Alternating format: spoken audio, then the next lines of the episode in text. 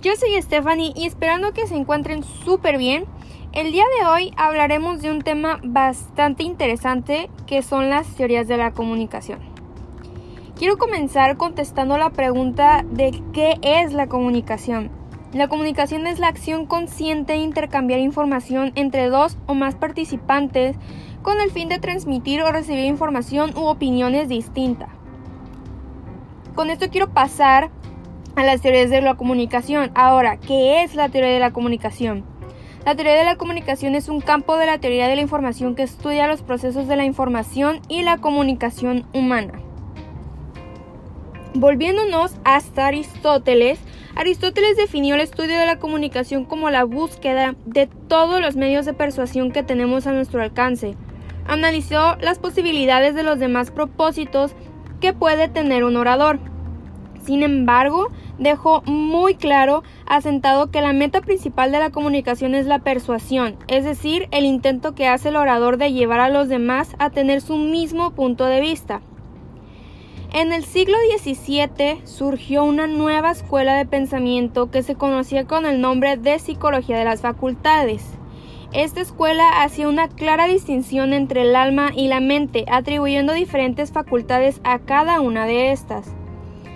De acuerdo con esta teoría, uno de los objetivos de la comunicación era informativo, llamado hecho a la mente, otro era persuasivo, llamado hecho al alma y a las emociones, y otro más servía de entretenimiento. Se decía que se podría clasificar las intenciones de comunicador y el material que, utilizar dentro de estas categorías.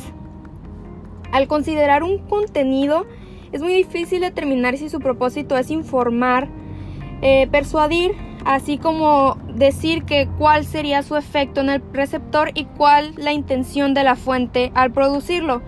Esto puede ser ilustrado por la confusión que nos encontramos en el campo educativo cuando tratamos de definir las humanidades, las artes o las ciencias en términos de contenido en lugar de hacerlo en términos de intención o efectos.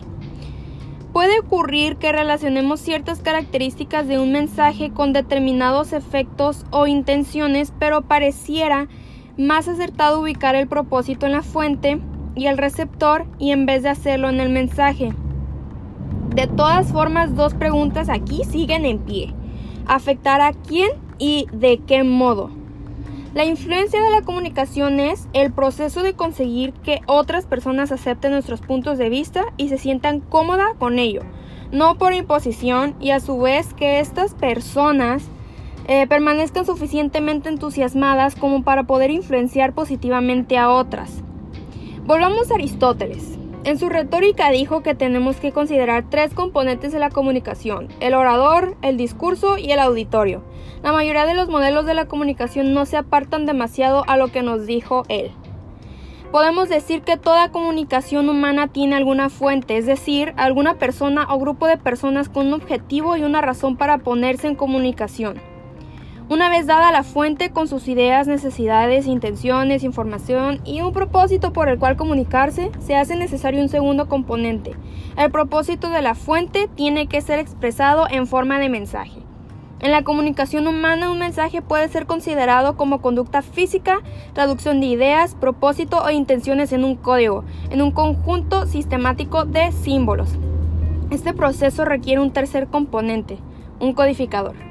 El codificador es el encargado de tomar las ideas de la fuente y disponerlas en un código, expresado así el objetivo de la fuente en forma de mensaje. En la comunicación de persona a persona, la función de modificar eh, es efectuada por medio de la capacidad motora de la fuente, mecanismos vocales, que producen la palabra hablada, los gritos, las notas musicales, etc.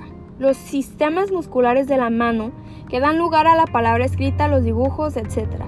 Los sistemas musculares de las demás partes del cuerpo que originan los gestos del rostro y además de los brazos de las posturas, etc.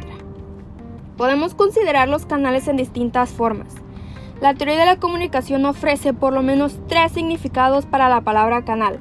Por el momento, basta decir que un canal es un medio, un portador de mensajes, o sea, un conducto Es exacto decir que los mensajes solo pueden existir en algunos canales, pero a pesar de esto, la elección de canales es a menudo un factor importante para la efectividad de la comunicación.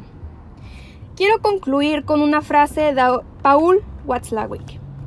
Quien llegue a comprender verdaderamente que su visión de mundo es una construcción, sería en primer lugar una persona verdaderamente libre, porque él sabría que podría cambiar su construcción, su visión de mundo en cualquier momento en segundo lugar, sería una persona verdaderamente responsable, quien sabe de ser el constructor, el arquitecto de su propia realidad, por supuesto no puede, ser, no puede excusarse, no puede acusar a otras personas de ciertas cosas.